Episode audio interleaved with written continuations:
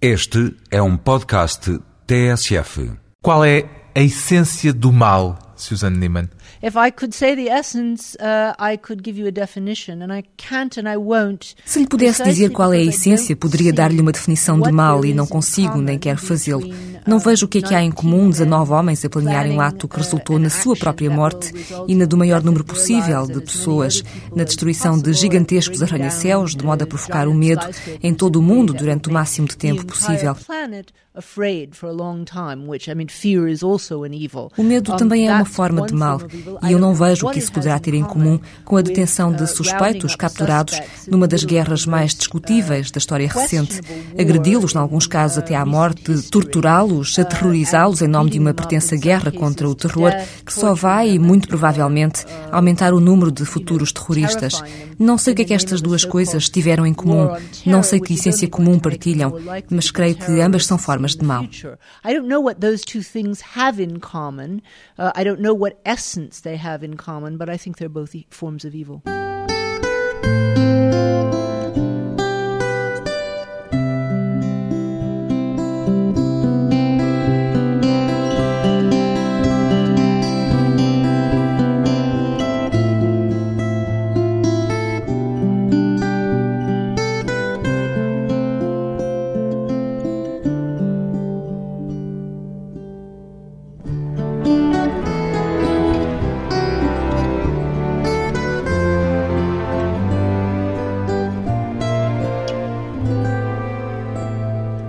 Susan Neiman, 48 anos, considera-se uma filósofa ou uma historiadora da filosofia, Susan Neiman?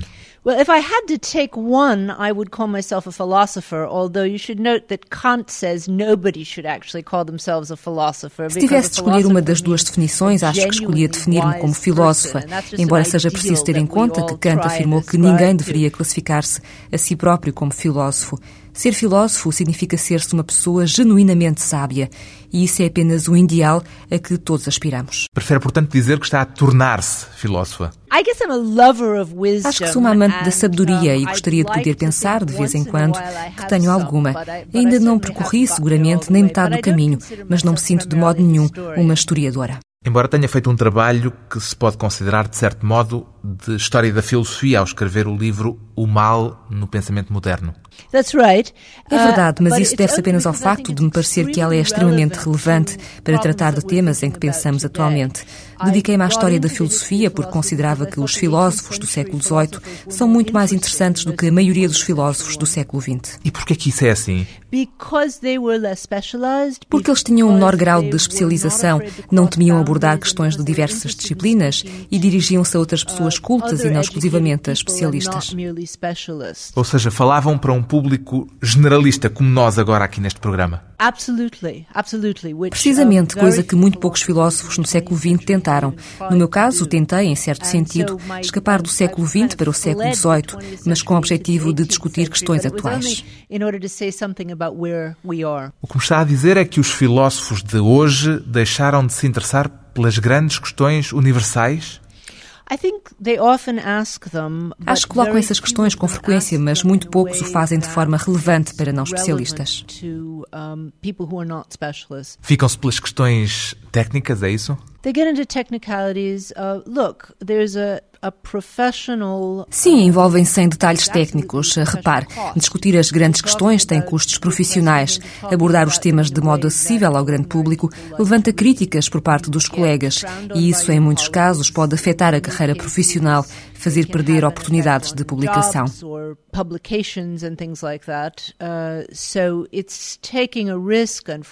Infelizmente, implica assumir um risco a que muitas pessoas não estão dispostas, depois de terem passado anos e anos nas universidades e conseguido uma colocação. Eu gostaria de encorajar mais pessoas a arriscarem, porque se houve algo que tivesse aprendido com a publicação deste livro, foi que cada vez mais pessoas em todo o mundo estão desejosas deste tipo de análises e discussões. Na falta de discussão, os fundamentalistas ocupam um terreno em muitos casos, porque os filósofos não fazem o esforço devido para promover debates inteligentes, acessíveis ao grande público. Qual é, em seu entender, a principal tarefa de um filósofo nos nossos dias? Um, let me be really... Se é que há uma resposta para esta questão, talvez a pergunta seja um pouco simplista, já que os filósofos se dedicam a matérias variadas e complexas. It's I, it's not a simplistic question. I would hesitate to say there's one main task. Não é uma pergunta simplista. Eu hesito em dizer que existe uma tarefa principal. Os filósofos podem fazer imensas coisas úteis. Deixe-me antes responder-lhe o que é que eu considero ser a minha tarefa principal. Eu, por exemplo, considero uma defensora do iluminismo. Acho que os valores fundamentais do iluminismo são presentemente válidos e necessários numa altura em que nos confrontamos com uma ameaça fundamentalista, quer nos Estados Unidos, quer no mundo islâmico. Portanto, tenho como muito importante a tarefa de repensar o iluminismo e apresentar os seus valores como uma alternativa viável e sedutora para os jovens. Uma alternativa que lhes permita resistir, por um lado, ao fundamentalismo e, por outro lado, ao nihilismo, que é a alternativa que frequentemente se lhe contrapõe. O filósofo alemão Jürgen Habermas diz que o iluminismo ainda está por cumprir. Concorda com a opinião dele? Jürgen Habermas is absolutely right. Jürgen Habermas tem toda a razão. No sentido kantiano, ninguém concretizou os ideais do iluminismo. Concordo com Habermas, ainda que ele não seja a pessoa mais indicada para elaborar um projeto desse género para o grande público, mas há outros capazes de o fazer. But that's okay, other people can uh, do that as well. Pois bem, a sua reflexão tem sido dedicada à questão do mal e ao modo como o pensamento moderno lida com a ideia de mal. Como é que lhe surgiu o interesse por este tema, Susan Niemann? Look, when I quando eu comecei a estudar filosofia, interessei-me por esta disciplina porque lia Nietzsche, Sartre, Dostoevsky e porque me questionava sobre o sentido da vida. Quer dizer que se interessou pela filosofia não apenas a ler filósofos, mas também literatura? Sim, é a grande literatura. Não lhe vou dizer que não há diferenças entre a literatura e a filosofia. Elas existem, claro. Mas acho que a grande literatura pode ser, pelo menos, tão inspiradora quanto a melhor filosofia. Tenho para mim que precisam uma da outra. Neste momento, por exemplo, estou a trabalhar em dois projetos: um romance e um novo livro de filosofia. Portanto, não estabelece fronteiras rígidas entre uma coisa e outra. Sim, exatamente. Portanto, quando eu tinha 17 anos, li este género de livros como muitas outras pessoas, mas decidi que era isso que pretendia fazer na vida, estudar filosofia. Tive a sorte de ir estudar para Harvard e pensei que poderia mesmo dedicar-me a isso. Mas encontrei um meio em que se discutia Descartes e a vela de cera, se a realidade objetiva existe de facto e por aí fora. As tais questões técnicas. Exatamente. Muitos estudantes, quando deparam com este cenário de estudo da filosofia como matéria muito técnica, passam para a literatura, a história, a ciência política ou qualquer outra disciplina. Por isso comecei a pensar que devia haver qualquer coisa de errado comigo, mas continuei com os estudos de filosofia.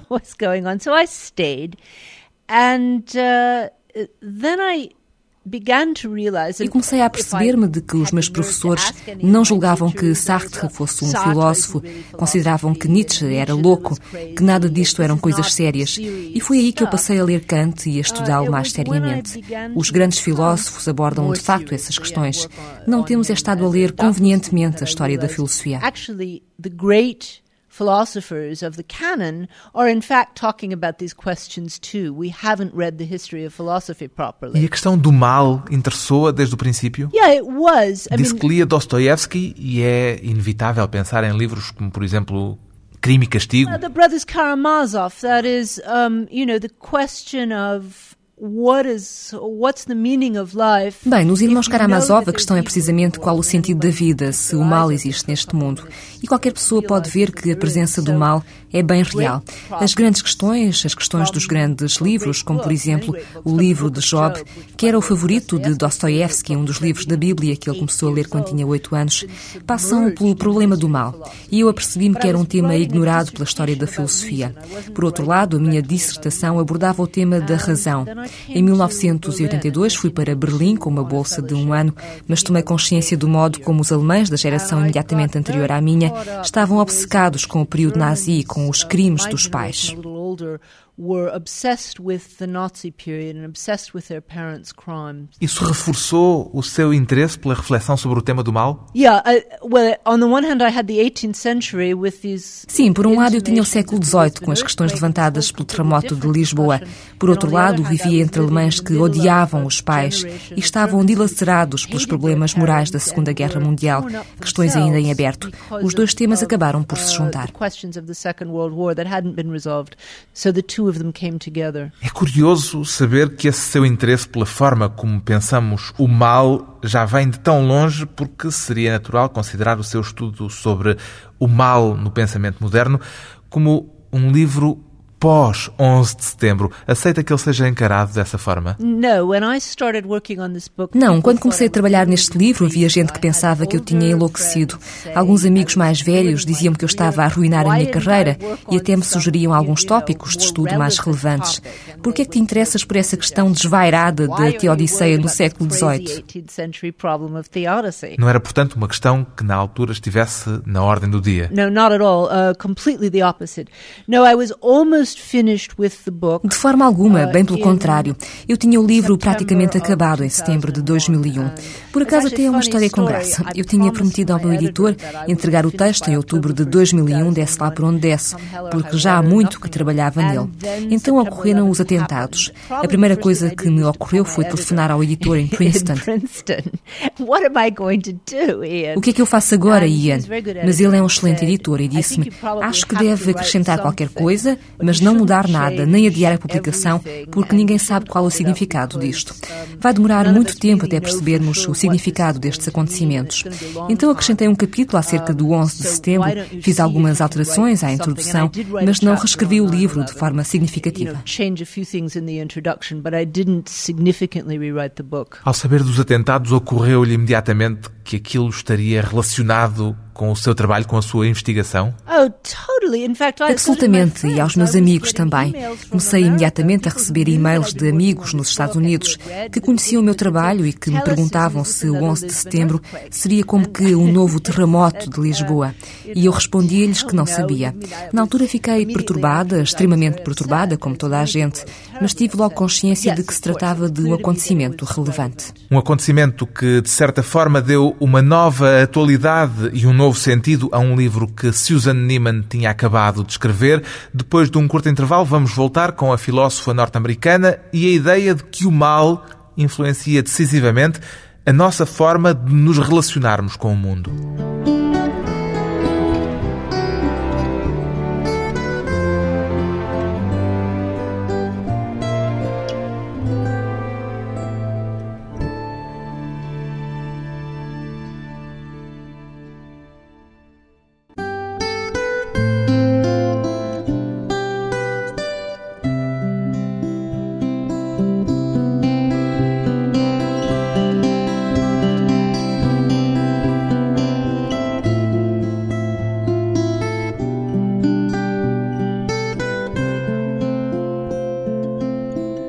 Regresso à conversa com a autora do livro O Mal no Pensamento Moderno, uma história alternativa da filosofia. Do seu ponto de vista, Suzanne Niemann, a filosofia influencia a maneira de pensar de uma determinada época ou, pelo contrário, reflete a forma de pensar de um determinado período histórico? I think both. Um, I really think both, and and if you look at it historically, I mean, the Lisbon earthquake is a good example of that. Tanto uma coisa como outra. Se quisermos analisar a questão historicamente, o terremoto de Lisboa é um bom exemplo. Rousseau e Voltaire tinham começado a levantar uma série de questões. Kant ainda não. Kant nessa altura era ainda um pensador muito conservador, muito próximo de Leibniz e não se enquadra neste âmbito. Mas em 1755 começavam a surgir certas interrogações e o sismo de Lisboa serve como um catalisador da discussão que estava em curso sobre a ordem do mundo, o mal, a natureza, a moral. Eis um exemplo de como o mundo influencia o pensamento e a maneira de pensar age sobre a realidade. A relação não acontece só num sentido. Só os marxistas é que consideram uma influência unilateral da realidade sobre as maneiras de pensar. Os marxistas ou os capitalistas radicais, não é interessante. Mas de facto trata-se de uma relação de influência recíproca. O mal é uma palavra muito forte, mas no seu livro nunca define a natureza do mal. Não é possível definir o mal com rigor? Yeah, I don't think there's a good definition possible. I mean, I'm willing to be surprised if somebody smarter than me can come up with it. Sim, não acredito que seja possível encontrar uma boa definição. Ficaria muito surpreendida se alguém mais esperto do que eu conseguisse. Temo, no entanto, que qualquer tentativa de definição implique sempre pelo menos um de dois problemas. Ou seria tão vaga que se tornaria inútil, ou em alternativa tão específica que deixaria de lado muitas situações. Ora, o que me interessa é justamente a especificidade do mal, até porque as pessoas têm tendência a falar do mal em termos políticos. Por exemplo, George Bush e a sua administração procuram usar o termo para atos cometidos por terroristas, decapitações filmadas em vídeo, e isso é o mal, enquanto que o que aconteceu na prisão de Abu Ghraib foi apenas uma situação deplorável. Este procedimento estará correto se a definição de mal utilizada incorporar apenas uma das situações, mas para mim é óbvio que ambos os casos caem sob a alçada do mal. É preciso chegar a uma definição que as inclua a ambas. A noção, por exemplo, de que o mal seria qualquer ato involuntário que provoca sofrimento desnecessário. Será uma ideia demasiado simplista, não estou a entender? Há muitas coisas que provocam sofrimento desnecessário. O aquecimento global do planeta provoca sofrimento desnecessário, como se viu recentemente com a catástrofe em Nova Orleans, e ninguém agiu com esse intuito. Quando alguém se senta ao volante para conduzir um carro desproporcionadamente grande e poluente, ou quando se perfuram poços de petróleo em locais errados, não se age com a intenção de derreter os calotes polares e inundar as zonas costeiras. Ninguém pensa pensa e age nesse sentido. Mas isso é algo que se pode pensar, algo que se deve questionar, não? Yes, but I think what's important to realize is that an awful lot of evil takes place without evil intention. Sim, mas acho que o principal é ter em conta que muito do mal que ocorre deriva de atos que não têm intenções maléficas. E esse é o tipo de coisa que a administração Bush, para lhe dar um exemplo, se recusa a admitir nesta definição muito limitada de mal. Por outro lado, claro, há o mal intencional. É o caso caso dos atentados bombistas em Madrid ou Nova York. São atos horríveis e totalmente imperdoáveis, o que não implica que o mal que resulta de atos sem intenção maléfica seja aceitável. Sem uma definição precisa, a palavra mal não corre o risco de passar por um conceito demasiado vago, um conceito que serve para os fins em que cada um o quer aplicar? É uma boa questão que já coloquei a mim própria. e a minha resposta é que aquilo com que devemos preocupar-nos não é com a tentativa de chegar a melhores definições gerais e abstratas, mas antes com a análise dos casos particulares. Tentei dar alguns exemplos nesse sentido no meu livro e em pesquisas mais recentes and in some more recent things that I'm working on. Um, think about the concept of Consideremos o conceito de beleza, que sob certos aspectos é menos importante, mas que apresenta certas similitudes. O que é que acontece se ignorarmos os dois conceitos porque não os conseguimos definir com precisão?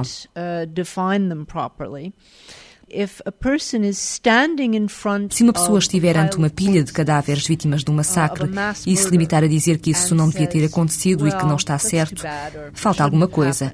Se uma pessoa estiver ante uma grande obra de arte e se limitar a dizer, ora, aí está uma pintura bonita, também falta qualquer coisa. Há nisso qualquer coisa que falta, uma dimensão da experiência. Sente necessidade, num caso, de recorrer à palavra beleza e no outro, de usar o conceito de mal. Exato, porque o que importa não é chegar a definições, mas antes encontrar formas de analisar aprofundadamente casos particulares. É em situações destas que a literatura talvez nos ajude mais do que a filosofia. É também por isso que escreve que o mal influencia a nossa forma de ver e de nos relacionarmos com o mundo. Quer explicar um bocadinho melhor esta ideia? Yeah. Sim, deixe-me dizer-lhe que não devemos imediatamente considerar como mal tudo aquilo que pretendemos condenar. Há muitas coisas horríveis que acontecem e para as quais há outros termos que podemos utilizar. Não falamos em mal sempre que ocorre algo que nos desagrada. Mas o problema não passa pelos casos extremos, pelos massacres, os casos de genocídio. Passa por casos mais indefinidos, pelas zonas cinzentas. É verdade, as zonas cinzentas são importantes e é aí que entra a necessidade de análises detalhadas. É por isso que o terremoto funcionou como um símbolo e como uma espécie de metáfora em que o chão literalmente desaparece sob os nossos pés. Havia regras mais ou menos conhecidas, sabia-se qual o castigo por violar as regras, sabia-se o que era um crime e como lidar com ele, mas de repente acontece algo tão inaudito que todo o sistema sistema tradicional de referências desaparece. É preciso repensar tudo.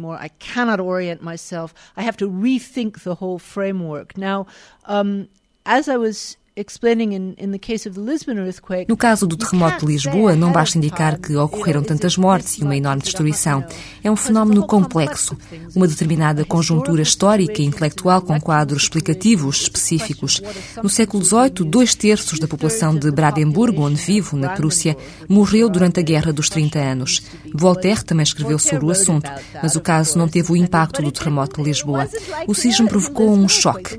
No século XX, as duas guerras mundiais tiveram maior importância do que qualquer catástrofe natural. Agora temos de analisar o impacto das recentes catástrofes naturais.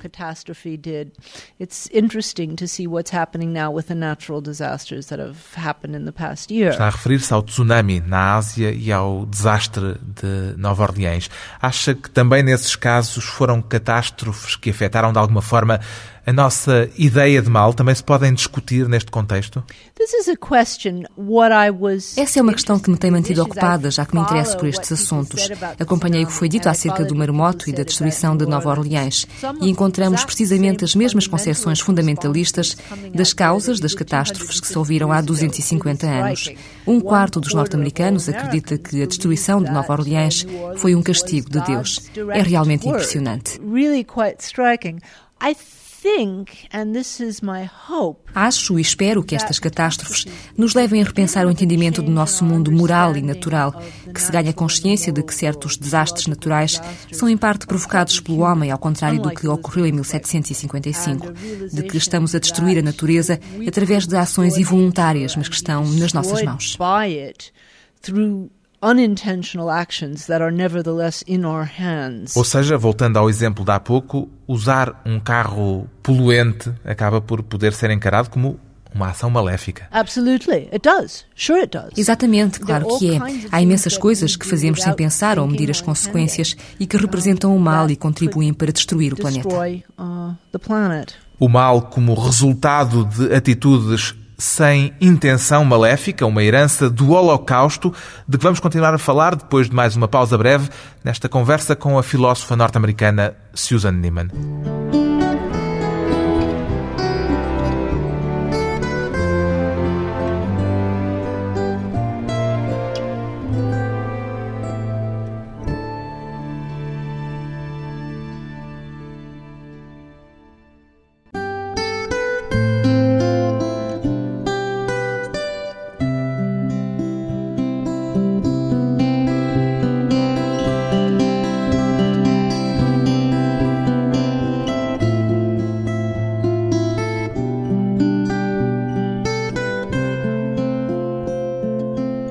Convidada hoje para a conversa pessoal e transmissível a filósofa Susan Neiman, que se tem dedicado à reflexão sobre o mal e a forma como a ideia de mal marca a filosofia moderna desde o Iluminismo e que concluiu que o Holocausto foi um acontecimento que modificou a percepção que temos do mal no Ocidente.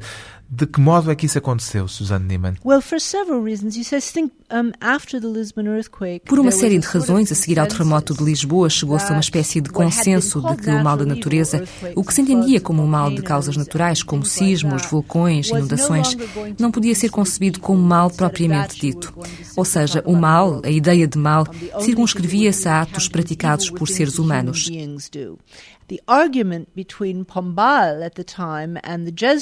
O diferendo entre Pombal e os jesuítas implicava isso mesmo. O terremoto não tinha sentido ou significado teológico. O importante era reconstruir a cidade e não orar ou jejuar ou esperar pelo juízo final. É a célebre máxima atribuída ao Marquês de Pombal de que é preciso enterrar os mortos e cuidar dos vivos. Exatamente, citei precisamente isso isso depois da catástrofe de Nova Orleans. Bush devia envergonhar-se perante o exemplo de Pombal. Se Bush tivesse sido tão competente como Pombal depois do terremoto de Lisboa, as coisas teriam corrido muito melhor. Mas voltando ao Holocausto, prevalecia, portanto, a ideia de que o mal não abarca catástrofes naturais, mas caracteriza exclusivamente atos perpetrados por seres humanos. A definição de que o mal era um ato humano perpetrado com intenções maléficas maléficas vingou, ainda que não fosse uma caracterização perfeita, mas parecia efetiva. Ora, o Holocausto, de um ponto de vista intelectual, lançou a perturbação porque muito do mal que foi feito não foi realizado com intenções maléficas. No topo da hierarquia estavam os arquitetos da solução final, quem planeou o assassínio dos judeus. Aqui a intenção era clara, mas o projeto não teria sido concretizado sem a cooperação de gente como Eichmann, que não eram antissemitistas tenebrosos, não estavam particularmente interessados em praticar assassínios, pretendiam apenas cumprir as suas obrigações e fazerem com que os comboios andassem a horas. Creio que ainda não absorvemos totalmente este choque. Um mal imenso, numa escala gigantesca, provocado, em alguns casos, por atos de importância menor. Se quiser, Eichmann e Nagasaki, ainda que sejam casos diferentes, são exemplos similares de um mal imenso, em que a intenção está muito aquém do resultado final.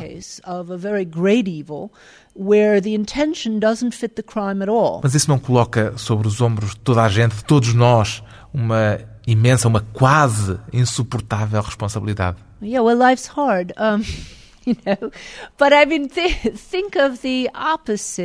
Claro, mas a vida é dura, mas também pode ser visto por outra perspectiva. Eu poria as coisas de outra forma. É também um desafio, também é algo que nos diz que se trabalharmos em conjunto não seremos vítimas. Não estamos impotentes, há pequenas coisas que podemos fazer em vez de ficarmos sentados a assistir à destruição do mundo. Temos um papel a desempenhar no mundo.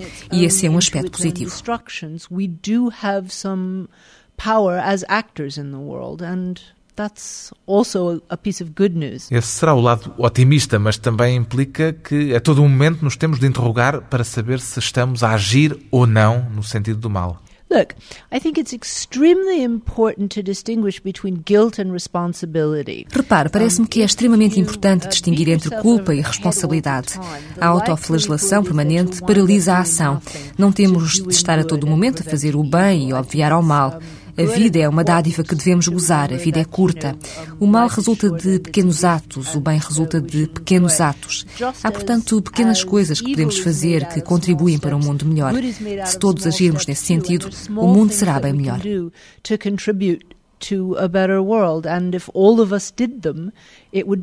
Faz sentido perguntar por que é que o mal existe, Susan Neiman? Um, não sei a resposta e temo que todas as respostas que conheço apontem no sentido de uma teodiceia errada. Justificam o mal, afirmando que o mal existe, porque caso contrário não se daria valor ao bem, ou que o mal está presente para que o homem se esforce pelo bem, etc. Não conheço nenhuma resposta razoável a essa pergunta. Mas o que lhe pergunto é se considera que a pergunta faz sentido, se lhe parece que ela tem ainda interesse. Bem, para ser uma pergunta com interesse, teria de nos levar a uma resposta interessante, que não acabasse por justificar o mal. Todas as respostas à pergunta acabam por justificar a existência do mal. Eu acho que o mal não deveria existir. Ao interrogarmos sobre a existência do mal, procuramos uma razão, uma justificação. Ora, o mal não devia existir. Todas as respostas a essa pergunta começam por dizer que o mal é de facto uma espécie de bem que resulta numa espécie de bem. Não se trata de uma questão irrelevante, mas uma questão errada.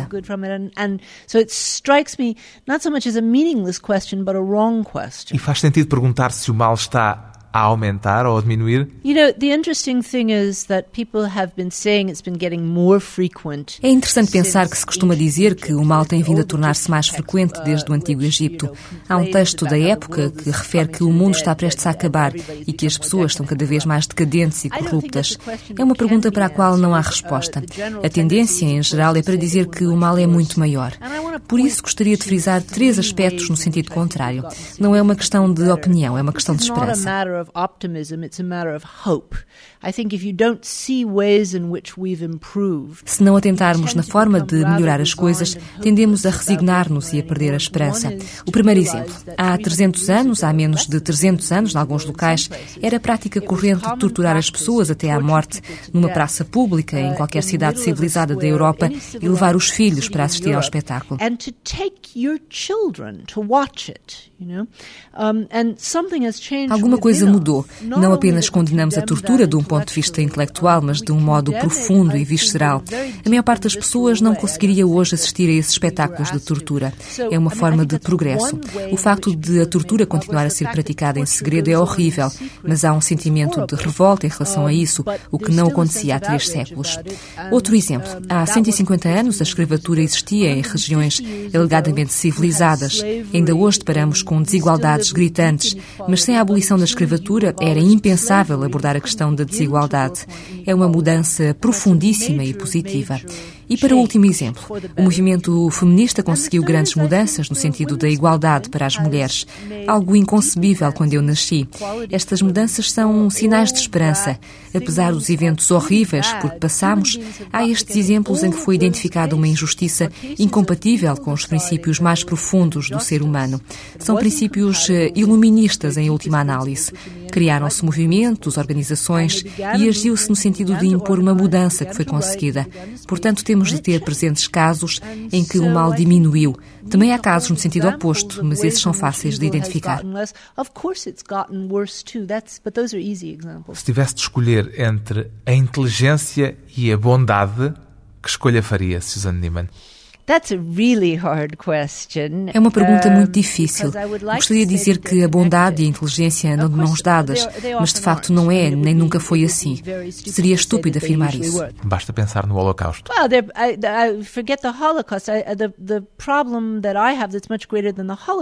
Bem, ponha de lado o Holocausto, que não é o exemplo de algo particularmente inteligente. Podemos pensar num caso muito mais vasto, o fracasso do comunismo no século XX. É uma questão muito mais complicada. Tratou-se de um movimento cujos ideais eram partilhados por muitos de nós e por algumas das mentes mais brilhantes do século XX. E o mesmo não se pode dizer do fascismo. No entanto, os resultados foram tenebrosos. Portanto, a inteligência e a bondade não vão necessariamente a par. Não posso escolher entre uma e outra, entre bondade e inteligência. Gostaria que houvesse mais quer de uma, quer de outra no mundo.